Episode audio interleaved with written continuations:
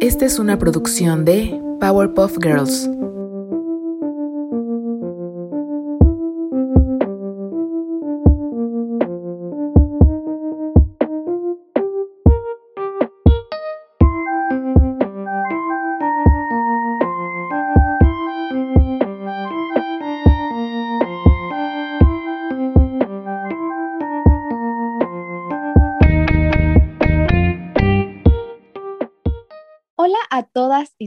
¿Cómo se encuentran? En el episodio de hoy tenemos planeado cuestionarnos acerca de todas estas prácticas que como jóvenes llevamos a cabo en el espacio digital. ¿Cuál es el impacto que tienen las redes sociales en la conformación de nuestra identidad? ¿Es verdad que nuestra identidad cambia de acuerdo a la red social que utilizamos? Yo soy Aileen Flores y a mi lado se encuentra mi compañera y amiga Natalia Baltasar y juntas somos Powerpuff Friends. El tema que trataremos hoy nos tiene muy sugestionadas porque justo nosotras estamos inmersas en las dinámicas que se dan en cuanto a la identidad virtual, tema del cual hablaremos esta vez, así como la relación que tiene con los sujetos virtuales. Entonces nos vamos a poder ir como hilo de media. Y también nos va a caer la pedrada muchas veces.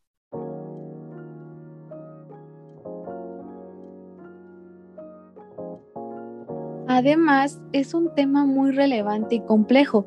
Actualmente, pues si ya de por sí el concepto de identidad es extenso, identidad virtual comprende otra serie de elementos que se insmicuyen en las prácticas meramente digitales que se dan en los espacios virtuales. Precisamente Jesús Portillo Fernández escribió un artículo titulado Planos de realidad, identidad virtual y discurso en las redes sociales, en el que realiza un análisis sobre el distanciamiento producido entre la identidad física y el discurso del que hacen uso las personas en la vida real, y la identidad virtual y el discurso que manejan estas mismas personas, pero en redes sociales como Facebook, Instagram o incluso Twitter. No obstante, el trabajo de César Chirino Soropesa es el que da la pauta para comenzar a hablar acerca del sujeto y los soportes virtuales, sobre todo porque retoma esta parte de las tecnologías de la comunicación como transformadoras de la relación que tenemos los seres humanos con el lenguaje, la manera en que percibimos lo que aparece ante nosotros en el mundo y nuestra significación con él. Eso es cierto, pues, como bien menciona Chirinos, fue con el origen del Internet que los sujetos pudieron colocarse de manera instantánea, inmaterial y omnipresente con otros sujetos en una determinación mediada tecnológicamente. ¿Qué sucede ante esto? Pues cada ser humano se ve en la necesidad de exponer su identidad, pero ¿es esta real? Es importante mencionar que esta frase que va más o menos como no te creas todo lo que ves en redes sociales deviene justamente de esta cuestión. Los usuarios de las redes sociales han encontrado vías de comunicación que les permiten establecer una imagen social deseada, seleccionando y analizando a detenimiento la información que desean compartir y el modo en que quieren ser percibidos. Ahora bien, los dispositivos que operan en la actualidad, como el teléfono celular, el Internet y el mundo virtual, ya no sitúan a un tipo de sujeto que pueda ser unificado en una sola particularidad, pues generan tantas disposiciones que trazar una determinación auténtica sobre la manera en la que operan sobre nosotros es casi imposible de rastrear. Y cabe mencionar que el Internet es un dispositivo que a su vez genera otros dispositivos, dispositivos para la interactividad entre las personas, para artefactos tecnológicos y para el ordenamiento de sistemas sociales. El Internet es el dispositivo cuyo orden de disposición en tanto generador de subjetividades reconfigura el lenguaje y la comunicación misma, así como los entornos, las interfaces, la mediación entre las personas y sus meta-identidades. Existen también los sujetos virtuales, que en su conformación inmaterial a través de un soporte que también es virtual, adquieren características únicas de ser y estar en un mundo mediado por artefactos, interfaces y sistemas. Igualmente, los sujetos virtuales se conforman por su interconectividad entre unos y otros a través de las interfaces, de las mediaciones sensoriales con un entorno inmaterial y de una instantaneidad comunicativa ofrecida por el dispositivo del Internet, se consolida y subjetiva en un modo de ser metasensorial, aumentando en su realidad y mediado en su interactividad. Este sujeto virtual se localiza en la intersección entre lo digital, en tanto que su conformación cuantificada es transferible y reproducible, y en lo material, en tanto que la generación de significados y disposiciones culturales ocurren con una implicación afectiva en su relación con el mundo material. Pues las tecnologías de la comunicación, al convertirse y desarrollarse en sistemas, transforman directamente nuestra relación con el lenguaje, pero también la manera en que percibimos lo que aparece ante nosotros en el mundo y por consiguiente nuestra significación con él, lo cual es muy cierto, pues como ya lo menciona César Chirinos en su trabajo, nuestra conciencia moldea nuestra relación con los mundos creados por los sistemas simbólicos, que a su vez se encuentran ya estructurados por la tecnología. Y la tecnología limita enormemente el número de posibles significados que el mundo puede llegar a tener para una persona. Nunca habrá un dispositivo que contemple todas las maneras en las que un sujeto pueda asimilar los entornos, artefactos y sistemas que lo rodean. Por eso es que debemos tener muy clara la idea de que existen aspectos de la realidad que siempre permanecerán ocultos, en tanto límites sensoriales, de expresividad y de significación, y es que los dispositivos de la tecnología actual abarcan y pretenden mediar tantas áreas de lo social como sea posible. Por ello es que crean y difunden ideologías, pensamientos y representaciones, y generan sujetos que sobredeterminan acciones y significados. Estamos hablando de una conformación identitaria de índole cultural. Es importante entender que los sujetos generados por los entornos virtuales son obviamente sujetos virtuales que se reconocen de una determinada manera frente a otros sujetos virtuales y media ese reconocimiento de orden identitario con ayuda de los soportes que el mismo entorno e interfaz disponen sobre él. Y aquí entra una palabra nueva para entender mejor de lo que estamos hablando, se trata de la identidad virtual, una identidad que se construye a base de compartir preferencias, emociones, ideologías, posturas a favor o en contra de ideas o situaciones, opiniones sobre uno mismo o terceros, etc. Pero ¿sabes cuál es una de las cosas a través de las cuales se logra crear esta identidad virtual de la que hablas? Una de ellas es mediante la creación de un perfil definido en el cual cada persona comparte características particulares, tales como sus libros favoritos, su género de música preferido, los platillos que más disfruta comer, hobbies, pasiones, estudios, lugares que ama visitar y bueno, muchas cosas más. Este compartir ayuda a la inclusión social y facilita el encuentro entre personas, ya que si ves que alguien disfruta, al igual que tú, de ver películas de terror, lo más seguro es que desees interactuar con esa persona, ya sea para hablar concretamente de ese tema o para discutir pues acerca del mismo. Ah, pero esta cuestión no solo queda allí. ¿Sabías que a las empresas les favorece saber esto? Esto se debe a que los mismos filtros que utilizan los usuarios de las redes sociales para relacionarse con otras personas son usados por las empresas para ofrecer productos personalizados al perfil del consumidor en potencia y así ubicar un target en específico. Y sí, vender. Pero en fin, de eso podremos hablar en otro episodio. Retomando a Jesús Portillo, la virtualización de la sociedad conlleva una profunda transformación de los modos de relacionarse, de crear la imagen que queremos proyectar a los demás y del propio concepto de realidad. Por eso, puede haber momentos en los que decidamos empezar a brindar una imagen que no es nuestra. Le damos like a cosas que ni siquiera nos gustan, seguimos páginas y cuentas que no van con nuestra persona, publicamos fotografías que en realidad muestran características ilusorias y engañosas. ¿Y todo esto para qué? Pues para mantener la popularidad y ser visible en las redes sociales, es decir, para ser aceptados. Un ejemplo perfecto de esto que menciono es el capítulo de Caída en picada de la serie Black Mirror, pues trata de la historia de una chica que vive dentro de una sociedad que practica la evaluación y la autopublicación de la vida privada por medio de una aplicación, todo con el propósito de conseguir valoraciones positivas dentro de la misma y llegar al top del ranking que es algo así como una escala para evaluar el supuesto estatus social de cada persona en sociedad. No voy a darles un spoiler, solo quiero resaltar que esta mirada obsesiva a la vida personal, el querer encajar en sociedad y dejar que las valoraciones superficiales que se hacen de manera virtual penetren en nuestra vida personal, conlleva a que como personas dudemos de nuestra propia existencia. Eso sí, la real, la que está fuera de los escenarios virtuales. Todo esto que mencionas está también relacionado con el monólogo del que nos habla el mismo autor, Portillo nos habla del monólogo que se da en las redes sociales, puesto que explica que la comunicación no se da solo entre dos personas, sino de una persona a sus seguidores, y todos, o la mayoría, dirigen sus mensajes a destinatarios ausentes, que si bien pueden responder o no, de esta manera los receptores no se sienten presionados para responder al no estar cara a cara. Este hecho genera un montón de peculiaridades en la manera en la que se da el proceso comunicativo dentro de justamente las redes sociales, y dicho proceso es complejo, por lo tanto merece un análisis de profundidad de nuestra parte. El monólogo en sí es una modalidad discursiva utilizada para realizar declamaciones y dirigir palabras a un destinatario ausente o que no interviene en la escena comunicativa, ¿A qué nos referimos con esto? Bueno, pues el monólogo tiene la capacidad de fijar mediante afirmaciones y reafirmaciones las características que queremos que definan la identidad virtual que compartimos en los ciberescenarios.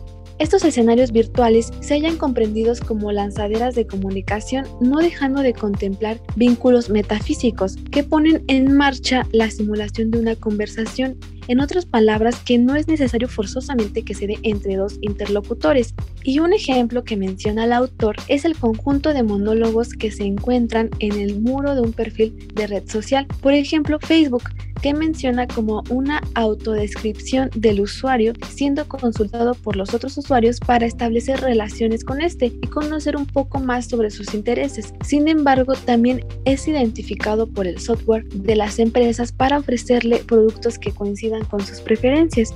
Y es que creo que a cada uno de nosotros nos ha pasado que, por ejemplo, estamos viendo en Facebook videos o publicaciones de ropa y empiezan a aparecernos anuncios sobre marcas de ropa, páginas y todo lo relacionado a comprar ropa y dónde comprarla.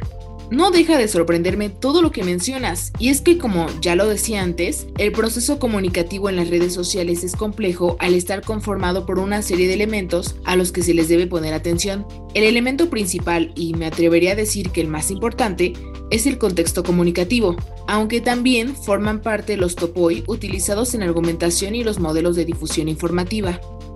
Haremos énfasis principalmente en el contexto discursivo, el cual se encuentra conformado a su vez por todos los elementos que rodean la producción lingüística, elementos que influyen directamente en la interpretación del significado y en la recepción del mensaje, la cual engloba también las circunstancias que se producen durante la comunicación, o sea, el entorno lingüístico del cual depende el sentido y el valor de una palabra, frase o fragmento considerados.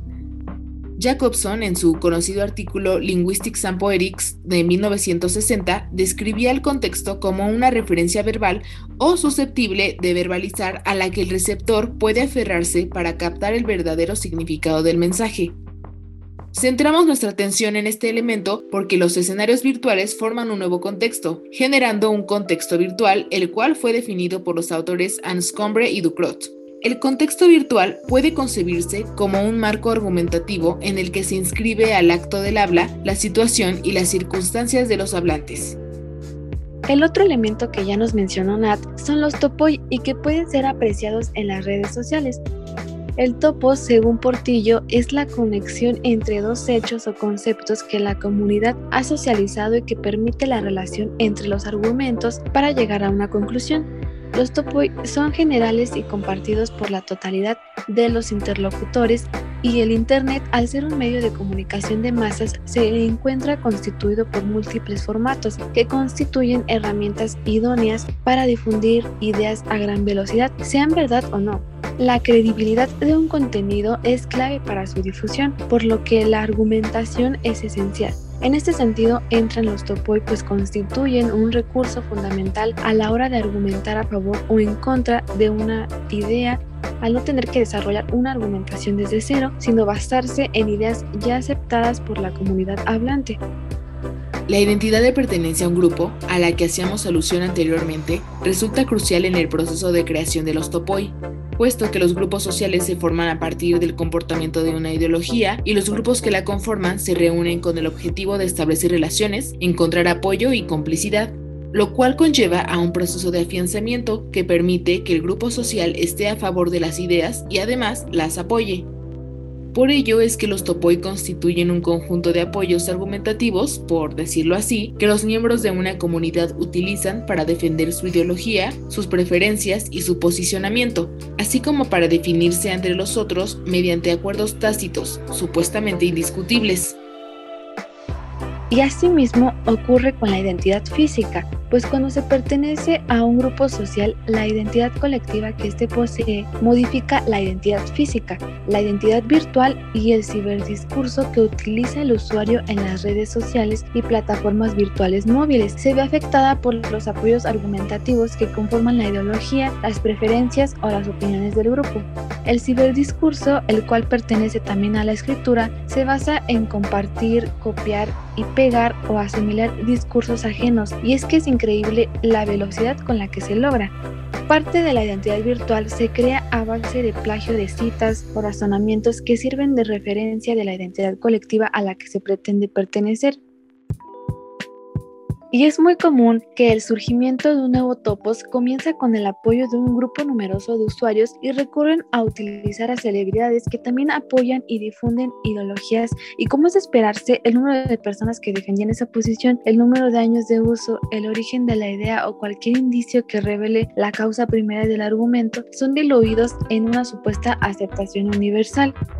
Algo que creo es totalmente cierto es que manejamos nuestro discurso de acuerdo a la red social de la cual hacemos uso. Yo te puedo afirmar que en Twitter me presento más vulnerable a comparación de Instagram, donde en su mayoría expongo cosas que me hacen feliz.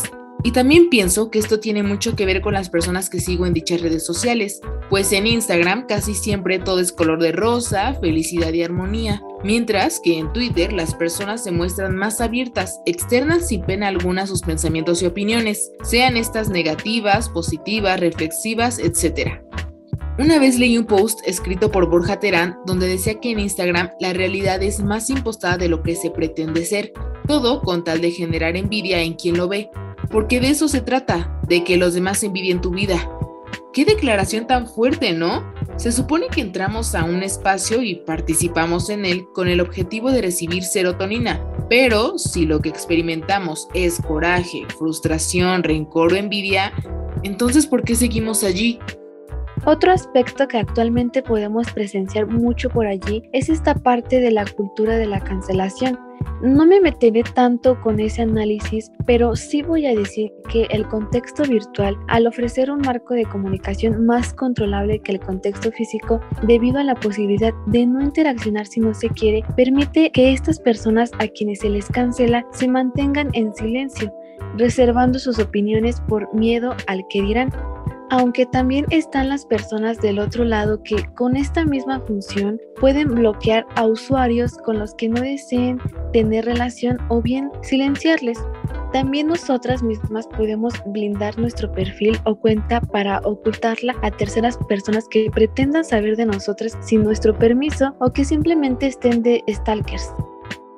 Caso contrario a lo que también genera el contexto virtual al ofrecer un modelo de conversación por turnos donde las personas forman grupos en torno a un tema en concreto. Por ejemplo, los foros como 4chan o plataformas como Reddit, que permiten que sus usuarios compartan experiencias, fotografías, opiniones, visiones, teorías, conspiraciones personales acerca de un tema en particular y demás. He visto, por ejemplo, que en Reddit hay algunos foros que hasta pienso, órale, ¿cómo llegaron a eso? Porque, por ejemplo, hay uno que se llama Photoshop Battles y ahí la gente que sigue ese foro se dedica básicamente a subir fotografías que son muy photoshopeables, mientras que otras personas les hacen un Photoshop creativo y muchas veces absurdo, pero siempre es muy gracioso. Oye, ¿y por ahí no se difunden fake news? Porque como bien hace mención Jesús Portillo, en la era de las telecomunicaciones existe un alto riesgo de manipulación mediática debido a la credibilidad que le otorgamos a la información que nos ofrecen los medios de comunicación. No, mira, fíjate que, como bien también lo alude Jesús Portillo, dependiendo del rol estereotípico que desempeñe el usuario, ya sea exhibidor de triunfos o supuestos logros, influencer, videoblogger, blogger o espectador en la sombra de las vidas ajenas, o como bien lo conocemos, un stalker, desarrollará dinámicas y formas de habla diversas. Las fake news se ocupan de desarrollar una narrativa que a los ojos de las personas parecen asombrosamente creíbles pero eso lo hacen con la finalidad de conseguir clics a sus notas o páginas.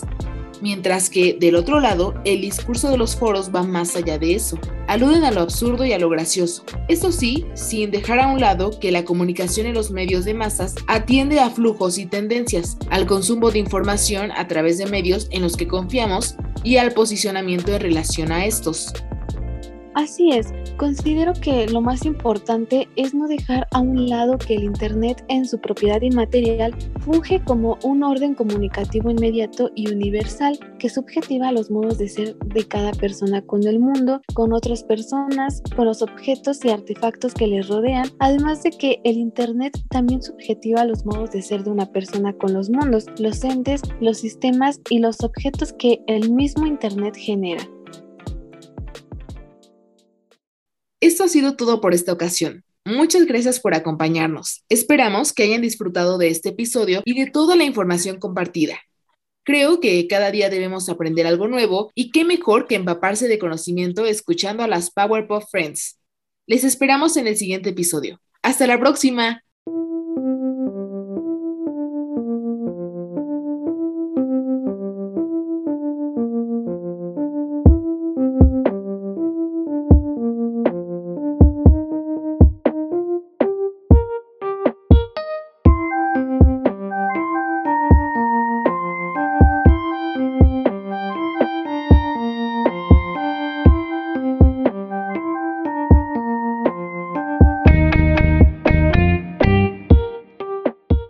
Esta fue una producción de Powerpuff Girls.